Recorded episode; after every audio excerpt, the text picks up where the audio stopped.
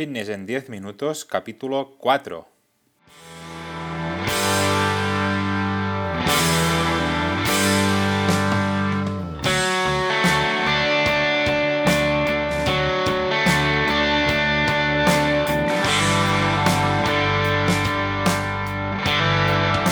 Bienvenidos un día más, un lunes más a Fitness en 10 minutos, capítulo número 4 del día 3 de febrero del 2020. Buenos días, mi nombre es Mark y esto es Fitness en 10 minutos, un podcast en el que hablamos de todos estos conceptos, técnicas, estrategias y noticias sobre el mundo fitness, todo lo relacionado en entrenamiento, nutrición, suplementación, recetas y consejos para conseguir un estilo de vida más saludable. Pues bien, hoy un programa que voy a dedicar a todas aquellas personas que han estado o están en Londres. Pues sí, la capital de Reino Unido. Realmente una magnífica ciudad y hoy lo dedico a todas estas personas porque este fin de semana he estado allí juntamente con mi pareja y la verdad es que me ha ido muy bien, sobre todo para desconectar y para coger energía de nuevo para, para todo, todo el trabajo que estamos haciendo. Y nada, preguntaros si vosotros también habéis estado o os gustaría ir en, en Londres. Si queréis me podéis dejar un comentario en, el episodio. Pues bien, hoy como cada lunes un programa especial para vosotros. Vosotros sois los protagonistas con vuestras preguntas y responderé todas las preguntas que me habéis enviado ya sea por correo o bien por, por mis redes sociales, sobre todo en, en Instagram. Pero antes, momento spam. Como siempre, comentaros y recordaros que próximamente en mi página web marpadrosafit.com Tendréis cursos para aprender sobre entrenamiento y nutrición. Básicamente encontraréis todo lo que necesitáis para mejorar vuestra salud de una forma más sencilla y muy detallada.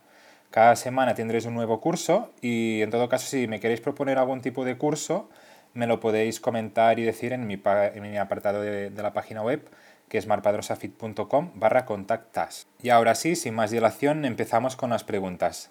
Vamos a empezar ah, con Moja, que nos pregunta, ¿recomiendas los batidos más gainer? Pues bien, ah, yo sinceramente no soy muy partidario de utilizar este tipo de productos, ya que la mayoría de ellos utilizan una cantidad muy elevada de, azúcares y por lo tanto mm, prefiero escoger alimentos que sean más naturales y, e intentar llegar a las calorías necesarias con, productos que, que, no sean tan procesados como puede ser un más gainer además de ser mucho menos saciantes como podría ser una comida sólida.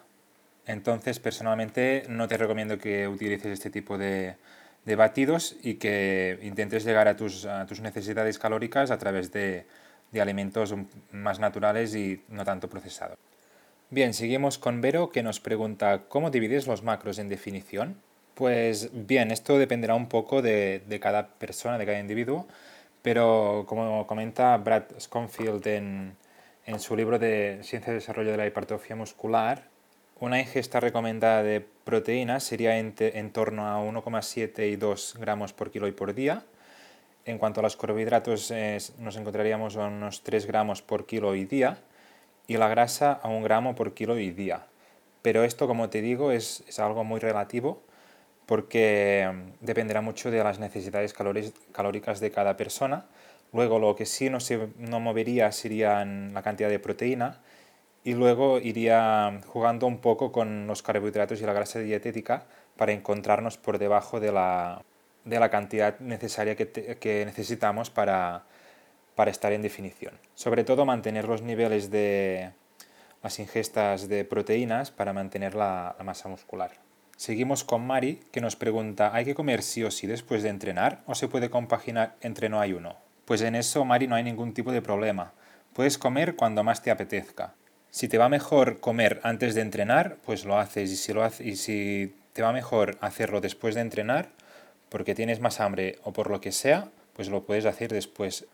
Es más, hay muchos estudios que nos hablan del, del ayuno y llegan a las conclusiones que entrenar en ayunas mejora mucho más el rendimiento. Entonces yo personalmente lo he probado y sé que es cierto que, que, entrenar en ayunas te da como un plus de energía. Entonces al final te tienes que adaptar un poco como, como tú, tú te encuentres mejor. Si quieres comer antes, pues lo haces antes. Y si te va mejor comer después o a cabo de 2-3 horas, pues lo haces. Al final, si llegas a tus requerimientos nutricionales, eh, no, va, no, va, a influir en, en, tus objetivos, los vas a conseguir igualmente. ¿Vale? Así que no te preocupes, al final lo que queremos es crear una adherencia y por lo tanto necesitamos que, que nuestras comidas pues, sean lo más agradables posibles y, y, que tengamos la suficiente hambre como para realizarlas adecuadamente. ¿Vale? Muchas gracias, Mari. Seguimos con la cuarta pregunta, que es de Luis Miguel, que nos pregunta cuál debe ser el reparto de macronutrientes en definición y cómo calcular las calorías diarias necesarias. Bien, esta pregunta es la misma que, que nos ha preguntado Vero, ¿vale? Entonces mm, vamos a pasar un, poco, un poquito más rápido. Y en cuanto a la segunda parte de la pregunta, que es cómo calcular las calorías diarias necesarias, hay una fórmula muy sencilla que es multiplicar tu peso en kilos por 22. ¿vale? Luego tienes las calorías de mantenimiento, que vendría a ser tu gasto metabólico basal. Luego existen otros, otras fórmulas, pero esta para conseguir una aproximación pues mm, es suficiente. Vale, pues seguimos con otra pregunta, la quinta que es de Marta, quien nos pregunta qué hacer ante una sobrecarga muscular. Siento nudos en toda la espalda. Pues bien, este, esto lo que te recomendaría sobre todo es ir a un especialista, ir a un, fisioterapeuta y que te haga una, descarga muscular en esta zona, ¿vale? Yo no te sabría aconsejar otra solución. Bien, seguimos con la sexta pregunta, que es de Jaime, que dice, buenas Marc, ¿qué tal todo? Pasaba por decirte que acabo de escuchar tu podcast y como siempre he quedado encantado. Caray, muchas gracias Jaime. Estás haciendo una gran labor. Te dejo una pregunta por si es interesante hablar de este tema en tu próximo post. ¿Qué opinas sobre los bloqueadores de grasas y de hidratos? Me refiero al extracto de alubia y chitosan, de los comedores de grasa y de la melatonina. De nuevo, gracias y un saludo enorme, enorme desde Córdoba. En primer lugar, Jaime, darte las gracias por todos los comentarios que me has dejado. Y en cuanto a las preguntas, uh, no te recomendaría que usaras bloqueadores de grasas ni de hidratos. Al final te tienes que, que crear tu plan acorde a tus necesidades calóricas y a, tus, y a tu adherencia. No tiene por qué dejar de un lado los hidratos ni las grasas. Absorber menos grasas y menos uh, hidratos de carbono Mm, no te va a, garantir que, bajes de peso. Entonces lo que te recomiendo es que no utilices, utilices este tipo de, bloqueadores y en todo caso crear un diseño de, plan nutricional que sea adaptado a, tus necesidades, que es lo que realmente te va, te va a dar una adherencia en la dieta y que te va a servir a largo plazo. Por otro lado, en cuanto a los quemadores de grasa, Tampoco te recomendaría tomar este suplemento porque con un buen plan nutricional y con un buen entrenamiento hay suficiente. Entonces no hace falta uh, píldoras mágicas para, para quemar grasa. Solo con estas dos variables hay suficiente. Y por último, en cuanto a la melatonina, eh, sí que serviría si tienes algún problema eh, en cuanto al insomnio, pero es mejor siempre evitar tomar este, este tipo de suplementos porque lo podemos eh, conseguir igualmente a través de la dieta y de mantener un estilo de vida saludable, eh, realizar actividad física diario, etcétera, etcétera, ¿vale? Entonces todos esta, estos suplementos, suplementos que me has comentado, yo desde un principio no suelo recomendar. Bien, vamos por la pregunta número 7, que es de Juan que nos dice, buenas tardes, Marc, te mando la pregunta por si la puedes responder. Es la siguiente. ¿Crees que hacer abdominales quema grasa? ¿Es así? ¿Qué opinas al respecto? Gracias. Pues bien, esta es una de las preguntas que más me hacéis y como os digo siempre, uh, el hecho de perder grasa se hace eh, de forma general en todo el cuerpo, eh, entonces el cuerpo no, no, sabe en qué zona se va a quemar la grasa, no puede decir ahora voy a quemar el uh, grasa del glúteo o bien de, del abdomen. Entonces, hacer ejercicios específicos para quemar grasa, utilizar cintas eh, envolventes a, todo el abdomen para quemar grasa, esto no funciona.